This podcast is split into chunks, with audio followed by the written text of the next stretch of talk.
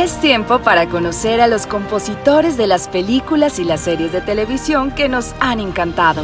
Es tiempo para los especiales de bandas sonoras, la oportunidad para conocer la historia de la música en el cine, las sagas, los actores y la música. Bienvenidos a los especiales de bandas sonoras.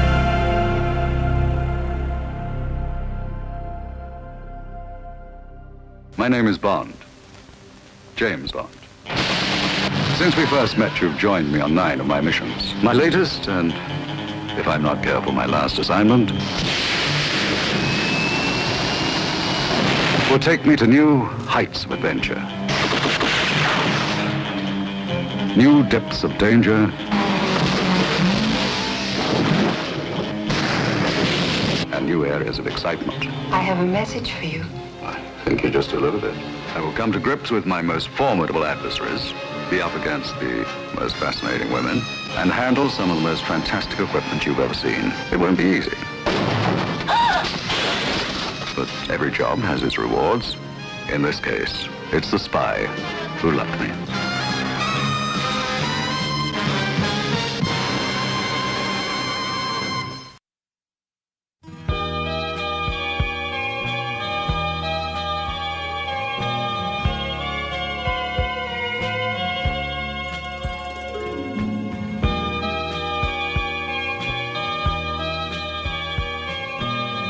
Bienvenidos una vez más a los especiales que hacemos en bandas sonoras. Les saluda Jorge Hernán Echeverry, un amante del cine y las series de televisión, pero igual amo la música de las películas. Por ello hoy estoy realizando este tipo de programas para que ustedes, nuestros oyentes, puedan conocer un poco más sobre los compositores de las músicas de las películas y por supuesto de su trabajo hablaremos de las series, de las tendencias, de los géneros, los compositores, los actores y todas las sagas que tanto éxito han llegado a la pantalla grande. Hoy nuestro especial en su segundo programa con las canciones principales y los temas de la serie de James Bond. Y más adelante hablaremos del score de esta famosa saga que tantos fans tienen todo el mundo y de las otras canciones que fueron importantes en su momento. La serie de películas sobre James Bond poseen una banda de sonido característica, dotadas de firmas de autores musicales reconocidos y en su mayoría sus temas se han convertido en piezas clásicas de la música cinematográfica. El tema musical de James Bond es uno de los más populares del cine y reconocible por el público, adepto no a la serie. En el programa anterior habíamos hablado de las canciones y temas de las primeras nueve películas de Bond, iniciando en 1962 con Doctor No hasta el año de 1974 con El hombre del revólver de oro.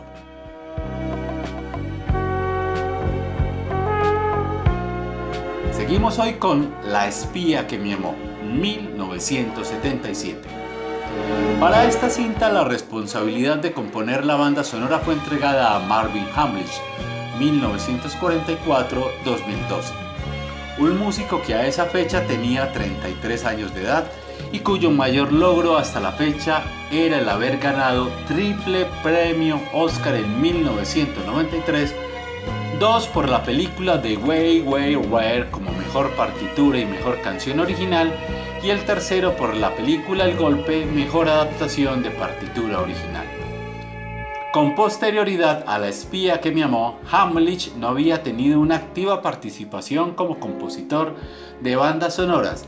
Esta situación la pude comprobar al buscar a través de internet información sobre este músico, observando que sus mayores méritos los ha conseguido como compositor de canciones para el cine. Uno de los mayores éxitos de Hamlis lo constituye la comedia musical A Chorus Line, que fue llevada al cine en el año de 1986. Además, se ha convertido en el compositor habitual de las películas de Barbara Streisand. Para la música de la espía que me amó, Hamlin se ajustó absolutamente al modelo estándar que caracterizaba a las bandas sonoras de Bond. En primer lugar, compuso la canción principal Nobody's Does It Better, junto a Carol B. Sayer, la que fue interpretada por Carly Simon. Esta fue la primera vez en la historia de Bond en que la canción de los créditos principales tuvo un título distinto de la película. Su contenido era una clara alegoría a las bondades de James Bond y sin duda debe ser una de las canciones más destacadas de la serie. En alguna oportunidad Hamlin señaló que ya era tiempo de dedicarle una canción al personaje en función de las hazañas por las que era reconocido. Nobody Does It Better marca el retorno de la balada a las canciones de Bond, el estilo que mantendría en las siguientes tres películas. Escuchemos la canción de la película La espía que me amó llamada Nobody Does It Better en la voz de Carly Simon.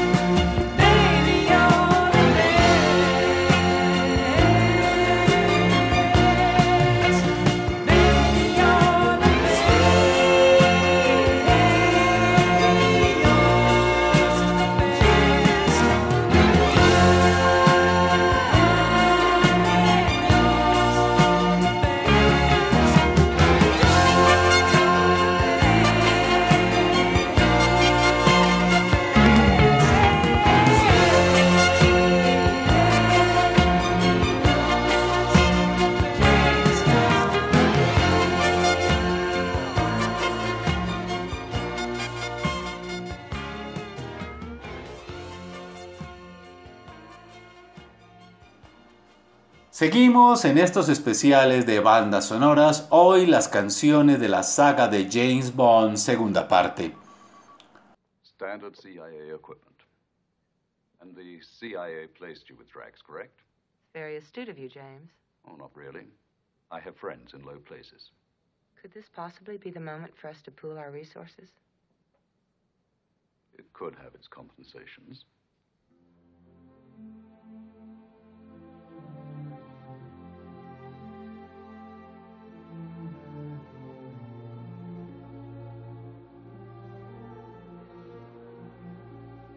Where are you planning on going from here? I'm not planning on going anywhere. Oh, I suppose you're right, Holly. We would be better off working together. Detente. Agreed. Understanding?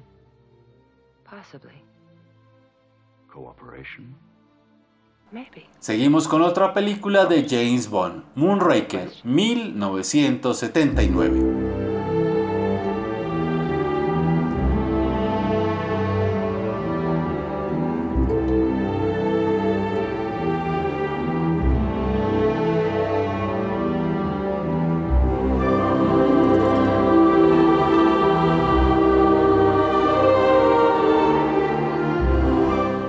De la relativa desaprobación que tuvo la música de la espía que me amó, John Barry fue nuevamente convocado para componer la banda sonora de una de las más controvertidas películas de la serie, Moonraker.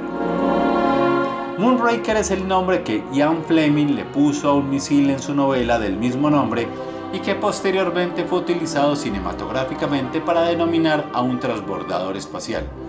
Sin embargo, este nombre no tiene ningún significado. Como consecuencia de lo señalado anteriormente, John Barry tuvo el mismo problema que en Operación Trueno para componer la canción principal.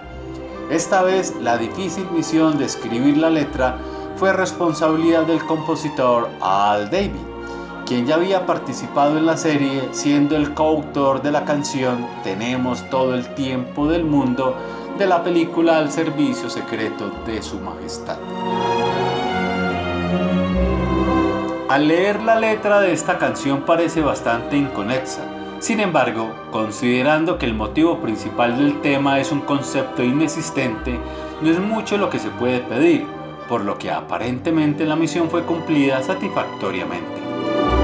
Muy distinta es la situación musical de esta canción, ya que se trata de una melodía realmente bellísima que se potencia aún más con la dulce y maciza interpretación de Shirley Bassey, quien retorna por tercera vez a cantar una canción para Bond. La canción es una balada suave y plana que no tiene momentos de gran intensidad, y quizás sea esa carencia la que la hace tan dulce y agradable de escuchar. Además es un gusto escuchar nuevamente a la Bassett interpretando temas más melódicos.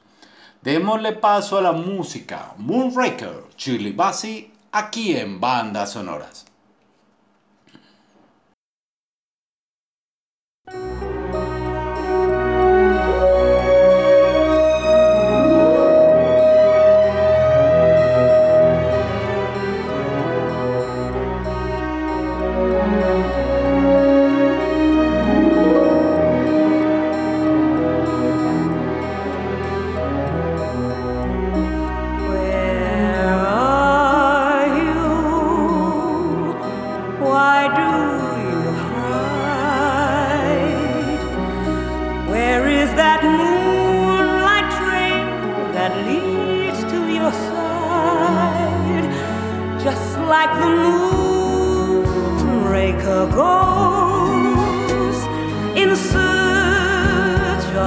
Dream of gold. I search for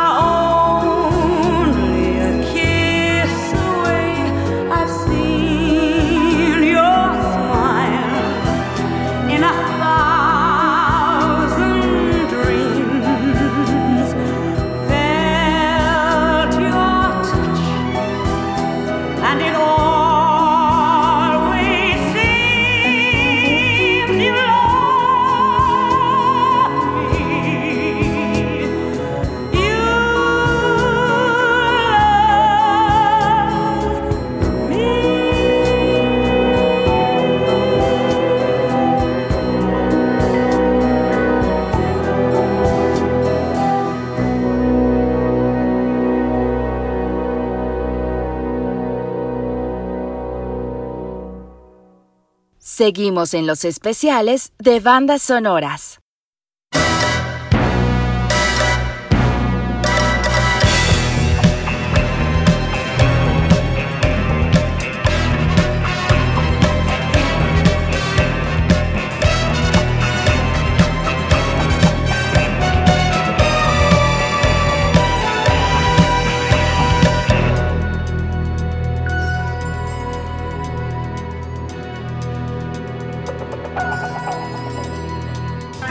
Seguimos en estos especiales de bandas sonoras, hoy las canciones de la saga de James Bond, segunda parte. Regresamos a este especial con los temas principales de las películas de James Bond. Es turno para Solo para tus ojos, 1981. Ese año John Barry nuevamente no estuvo disponible para componer la música, por lo que él mismo propuso como su reemplazante al músico americano Bill Conti.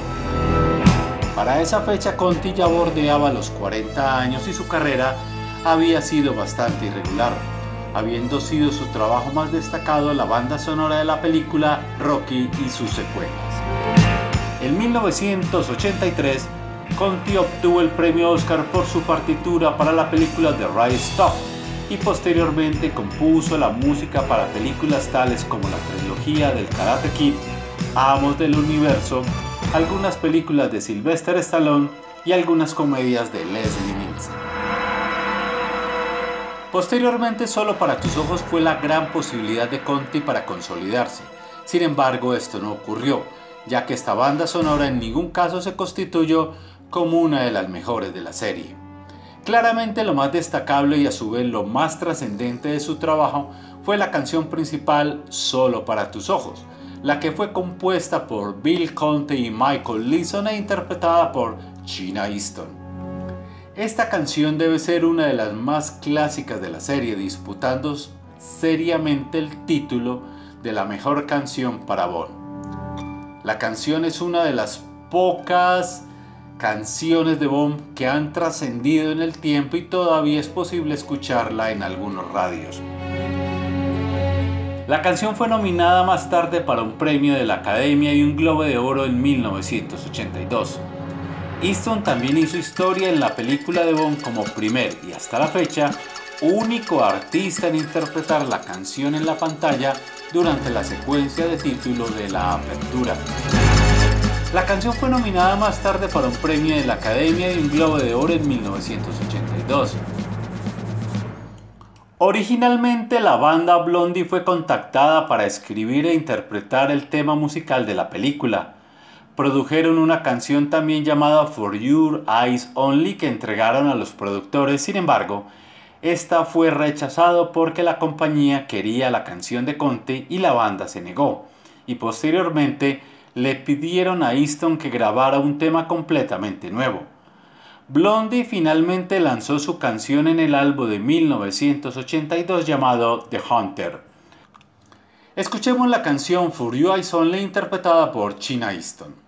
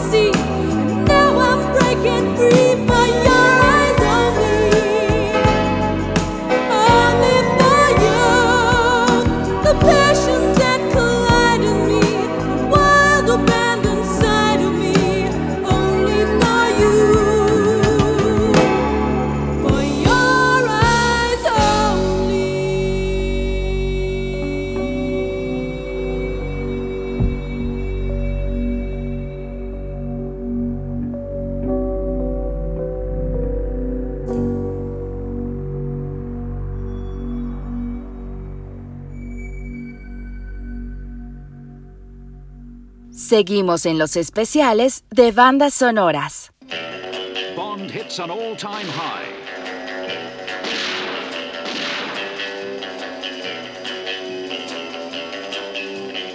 Roger Moore is Ian Fleming's James Bond 007 in Octopussy.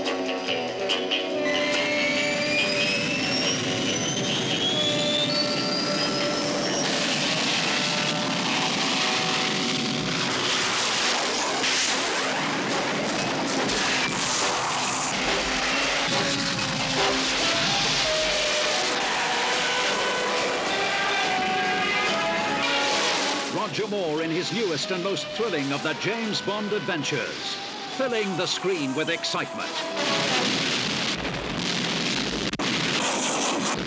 In the tradition of the great James Bond films, Octopussy has everything elegant palaces and beautiful women. Regresamos con Octopussy 1983.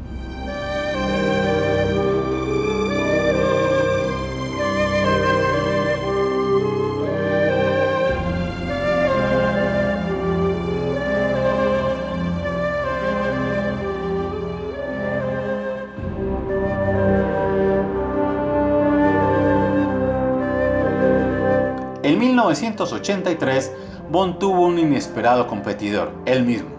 Así es, este hecho se produjo debido a que ese año se anunció el estreno de la película no oficial de James Bond, Nunca digas nunca jamás, cuya principal atracción era su protagonista principal, Sean Connery, situación que generó una gran expectativa.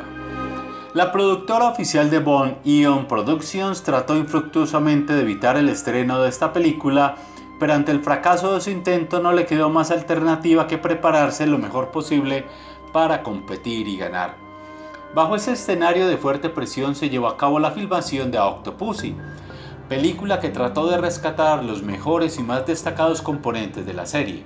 Uno de ellos era claramente la música y su compositor. Una de las principales limitaciones que tuvo Nunca digas nunca jamás es que no pudo usar el tema de James Bond, ya que este era propiedad de Eon Production. En contraposición, y como una forma de marcar la diferencia, Octopussy lo utilizó abundantemente quizás como nunca se había hecho anteriormente. John Barry se asoció con Tim Rice para componer la canción principal del film. Por segunda vez en la historia de la serie el título de esta canción no coincidió con el tema de la película, con el nombre de la película. El título de la canción se llamó All Time High y fue interpretada por Rita Coolidge. Esta canción al parecer corresponde a una suerte de reconocimiento que una mujer le hace a James Bond, por lo que nuevamente podíamos estar frente a una alegoría al personaje. Situación absolutamente entendible si recordamos las presiones bajo las cuales se produjo la película. Como pocas veces en la serie, la canción principal de Bond le fue entregada a una intérprete poco conocida, se dice que la elección de Rita Coolidge influyó fuertemente la hija de Albert R. Broccoli, Bárbara. Escuchemos la canción de Octopus interpretada por Rita Coolidge, que lleva nombre All Time High.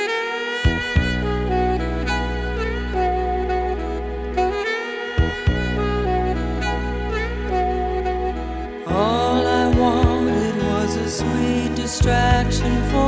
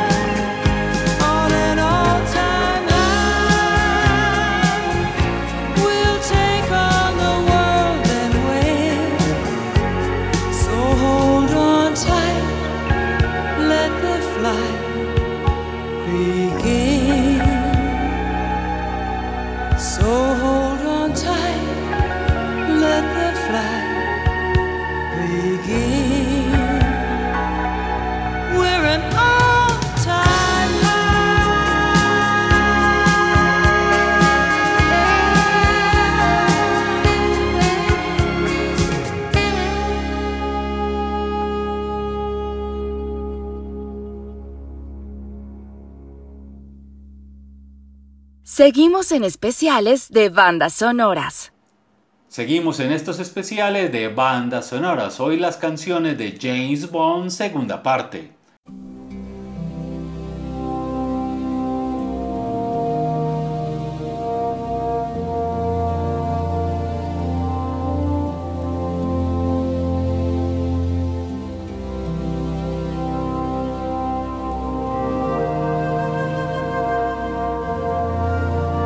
Regresamos con A View to a Kill 1985. Ese año marca un hito para la música de James Bond ya que por primera vez en la historia de la serie, la canción principal se ubicó en el primer lugar de los rankings tanto británico como norteamericano. La canción tenía el mismo título de la película en inglés, A View to a Kill. Fue compuesta por John Barry y Jason Corsaro e interpretada por el entonces destacado grupo británico Duran Duran. Esta canción se ajusta absolutamente al predominante estilo pop de la época, el que además encaja absolutamente con el estilo musical e interpretativo del grupo Duran Duran. Esta canción además tenía algunas reminiscencias de las primeras canciones de la serie tales como Goldfinger, Thunderball o al servicio secreto de su majestad. En 1986, Sigue siendo la única canción de James Duran Bond fueron nominados para el Globo de Oro a la mejor canción original 100. por A View to Además también fue el número canción 2 fue la durante tres semanas grabada por los cinco miembros originales de Duran Duran hasta su reunión en el año 2001.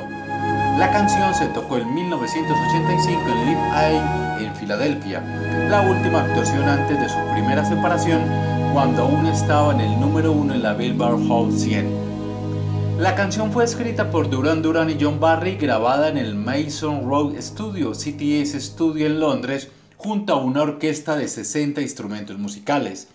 Duran Duran fue elegida para hacer la canción después de que el bajista John Taylor, un fan de Bond de toda la vida, se acercó al productor Albert R. Broccoli en una fiesta y un poco borracho le preguntó: ¿Cuándo vas a conseguir a alguien decente para hacer uno de los temas para la película?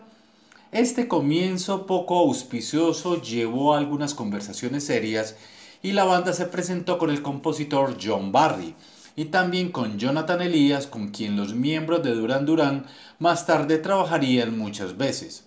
Una reunión de los primeros escritos en el apartamento de Taylor en Kingsbridge dirigió a todos a emborracharse en lugar de componer. El cantante Simón Lebón dijo de Barry, en realidad no llegamos a ninguna de las ideas musicales básicas. Escuchó lo que propusimos y lo puso en un orden. Y es por eso que sucedió tan rápido. Fue porque él estuvo y fue capaz de separar las buenas ideas de las malas y las organizó. Tiene una gran manera de trabajar. Fue prácticamente el sexto miembro del grupo. La canción fue terminada en abril de 1985 y fue lanzada en mayo de 1985. Entró a las listas el 18 de mayo de ese año como número 45 y el 13 de julio alcanzó el número 1 en los Estados Unidos Billboard Hot 100 y aún actualmente sigue siendo el único tema de Bond en haberlo hecho. Escuchemos la canción A View to Kill con Duran Duran.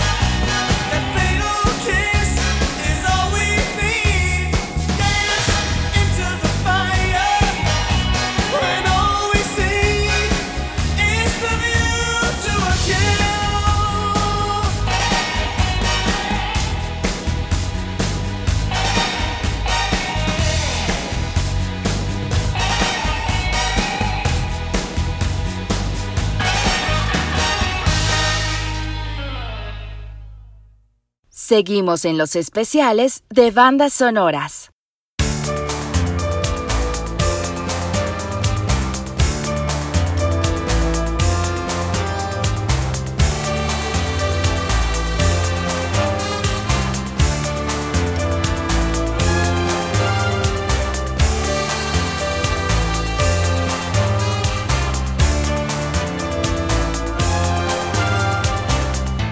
Seguimos en estos especiales de bandas sonoras hoy, las canciones de James Bond, segunda parte. Regresamos con The Living Daylights, 1987. The Living Daylights fue la última banda sonora que John Barry compuso para la serie y existe bastante consenso en de que se trata de uno de sus mejores trabajos para la serie Bond. Esta película marcó el debut de Timothy Dalton en el papel del agente secreto. Dalton, que era 20 años más joven que Roger Moore, trajo a la serie un aire más fresco y dinámico, pero también a la vez más oscuro y realista. John Barry aprovechó este nuevo escenario para introducir algunas modificaciones al estilo musical que había utilizado durante todo el periodo de Roger Moore. En The Living Daylights debutaron sonidos más modernos y rápidos con nuevos estilos de instrumentación, entre los cuales se destacó fuertemente la incorporación de sintetizadores. Debido al éxito logrado con la canción principal de la película anterior, los productores nuevamente insistieron con un grupo de moda para interpretar la canción principal. Esta vez el turno fue para el grupo noruego Aja, que interpretó el tema The Living Daylights compuesto por John Barry y Paul Wachtaka, miembro del grupo. Esta canción era de un tono bastante más suave que su antecesora y se ajustaba bastante al estilo musical del grupo. La canción no repitió el éxito logrado por su predecesora, sin embargo, de todas maneras se ubicó satisfactoriamente en los ratings. El grupo y Barry no colaboraron bien, resultando en dos versiones la canción. La versión de Barry de la canción se escucha en la banda sonora de la película. La versión preferida por la banda se puede escuchar en el álbum de Aja de 1988 llamado State Under These Rose. Sin embargo, en el año 2006, Paul Wakatar felicitó a Barry por sus contribuciones. Me encantó el material que añadió a la pista. Quiero decir que le dio ese arreglo de cuerda genial que es cuando para mí empezó a sonar como algo totalmente bon. La canción del título es una de las pocas canciones principales de 007 que no se realiza ni se escribe por un músico británico o americano. Escuchemos la canción de Living Daylights con Aja aquí en Bandas Sonoras.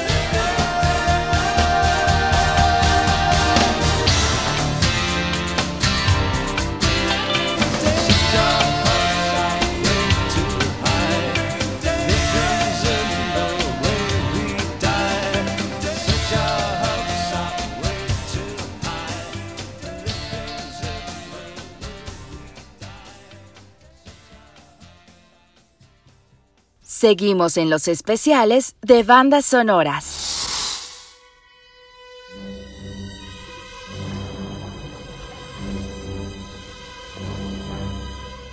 I want you to know this is nothing personal.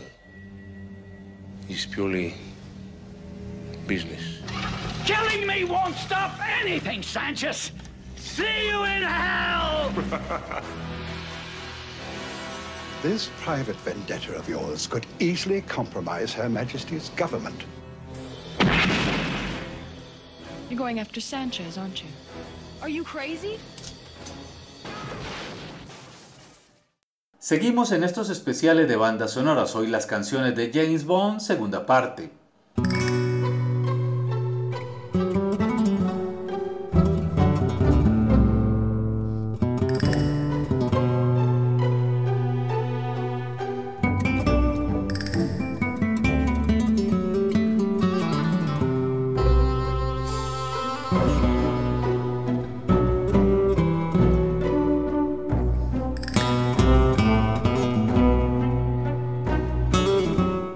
Finalizamos nuestro segundo especial con las canciones y temas de James Bond con el tema principal ahora escuchando Licencia para Matar 1989.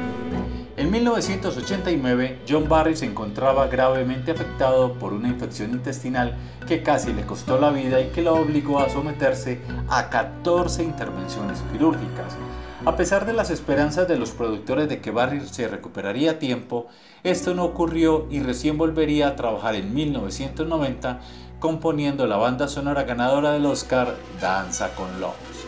La ausencia de Barry dio pie para que se impusiera una serie de cambios que finalmente harían que la música de Bond se apartara sustancialmente de sus tradiciones. Todo hace suponer que en 1989 los productores de Bond asumieron la importancia que tenían las bandas sonoras como un producto comercial accesorio a la película misma. Esta percepción significó que esta banda sonora presentara importantes variaciones respecto de lo que había sido la tradición musical de Bond. Ante la imposibilidad de contar con John Barry, los productores contrataron al compositor Michael Kamen, 1948-2003 quien solo tuvo la misión de componer la partitura incidental de la película.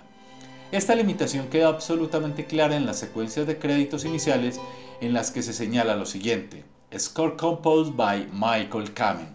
Esta situación implicó que Kamen tuvo que componer una banda sonora sin tener idea cuáles eran las canciones que se incluirían en el film, por lo que nunca las pudo utilizar como música incidental para su partitura. De hecho, esta fue la primera vez que un compositor para Bond no utilizó la canción principal como patrón para sus composiciones instrumentales.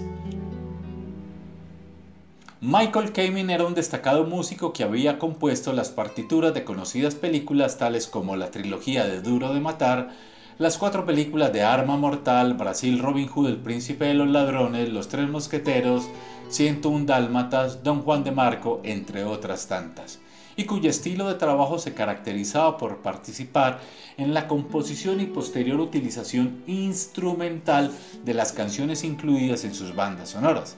Esta característica la podemos observar en películas tales como Robin Hood, El Príncipe de los Ladrones, Los Tres Mosqueteros y Don Juan de Marco. Además, por primera vez desde 1963, hablamos desde Rusia con Amor, los productores decidieron encargar la composición de las canciones a músicos completamente independientes del compositor de la partitura original. Fue así que distintos músicos compusieron cuatro distintas canciones para ser utilizadas durante el film a las que formaban parte del álbum. Estas canciones fueron las siguientes. License to Kill, compuesta por Narada, Michael Walden, Jeffrey Cohn y Walter Afatsid, e interpretada por Gladys Knight solo para ser utilizada en la secuencia de créditos principales. Y You Asking Me Too, compuesta por Diane Warren e interpretada por Patti LaBelle, solo para ser utilizada en los créditos finales. Tiempo después, esta canción fue popularizada mundialmente por Celine Dion. Wedding Party, compuesta por Jimmy Duncan y Philip Brenner e interpretada por Ivory, que es utilizada en la secuencia de la fiesta del matrimonio entre Félix y Della y Dirty Love, compuesta por Steven Dobbin y Jeff Preston e interpretada por Tim Fihan, que es utilizada para acompañar una violenta secuencia de pelea entre Bond y sus enemigos en un bar de Florida. License to Kill, la canción de los créditos principales. Este tema trae muchas reminiscencias de la canción principal de Goldfinger, de hecho sus primeros acordes son muy similares. Esto implica, por lo tanto, que se trata de una canción al más puro estilo de la década de los 60 para las canciones de Bond, que había quedado bastante postergado en las décadas siguientes. Para interpretar la canción se eligió a Gladys Knight, una intérprete de características similares a Shirley Bassey o Tom Jones, lo que le dio a la canción el toque de energía y fuerza necesaria. A pesar de todo ello, la canción no tuvo ninguna trascendencia a nivel de ranking y tampoco se le recuerda como una de las canciones más destacadas de la serie, más bien es una de las más ignoradas. Finalizamos nuestro programa y segundo especial con las canciones y temas principales de la saga de James Bond. Nuevamente agradecemos el aporte realizado por nuestro colaborador Hugo Moya Rancibia por su conocimiento sobre la música del agente secreto 007 y los aportes que hicieron para la construcción de este especial. Los dejamos con la canción License to Kill interpretada por Gladys Knight aquí en Bandas Sonoras.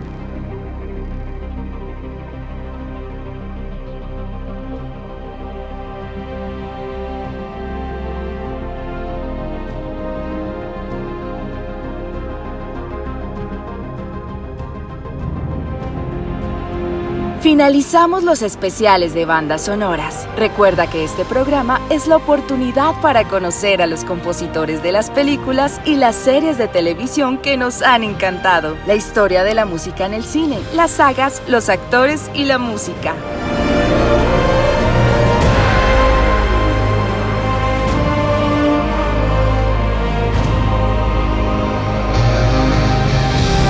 Gracias por acompañarnos en especiales de bandas sonoras.